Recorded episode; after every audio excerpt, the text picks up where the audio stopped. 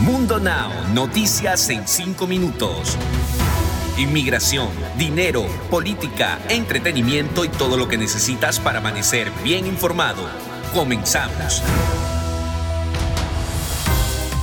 Hola, hola, ¿qué tal amigos? Bienvenidos a un nuevo episodio de Mundo Now con Daniela Tejeda y Elidip Callazo. Iniciamos de inmediato con las noticias más importantes.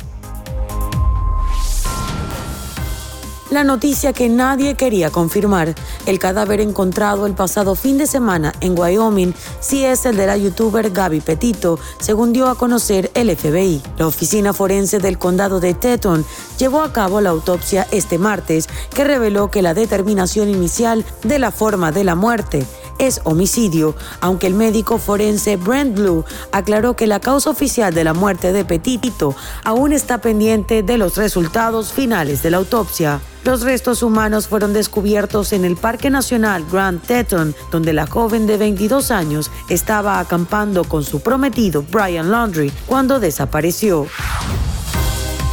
El Servicio de Ciudadanía e Inmigración anunció que otorgó cerca de 10 millones de dólares en subvenciones destinadas a patrocinar programas que ayuden a los inmigrantes a naturalizarse. La agencia explicó en un comunicado que con estos fondos busca expandir la disponibilidad de servicios de ciudadanía e integración de alta calidad en todo el país bajo el programa de subvenciones de ciudadanía e integración.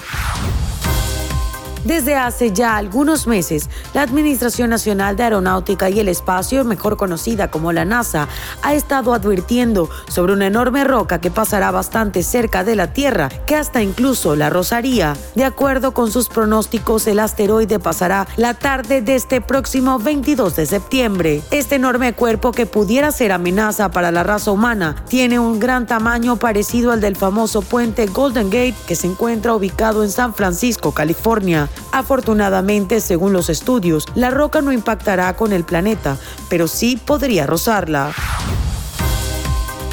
La policía local informó que tras un tiroteo en las cercanías del East High School en Kansas, tres estudiantes resultaron heridos. También informaron que tienen sospechosos bajo custodia. El tiroteo ocurrió a las afueras del campus estudiantil. Al llegar a la escena, los socorristas encontraron a dos víctimas que estaban almorzando cuando se presentaron los disparos y que fueron llevados a un centro médico local. Una tercera persona herida buscó ayuda en la enfermería de la escuela.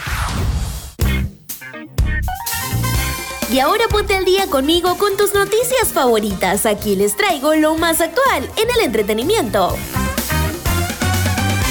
Yo hago lo que se me pegue la gana. Les cuento que después de que el cantante mexicano Edwin Luna fuera por su esposa Kimberly Flores a la casa de los famosos, tal parece que Alicia Machado ya tiene una nueva enemiga. Y es que tras la salida de la guatemalteca, la modelo venezolana ha encontrado una nueva némesis, con la cual se la pasa discutiendo. Y no, no se trata de Cecilia Lora, sino de su antes amiga Gaby Spanik.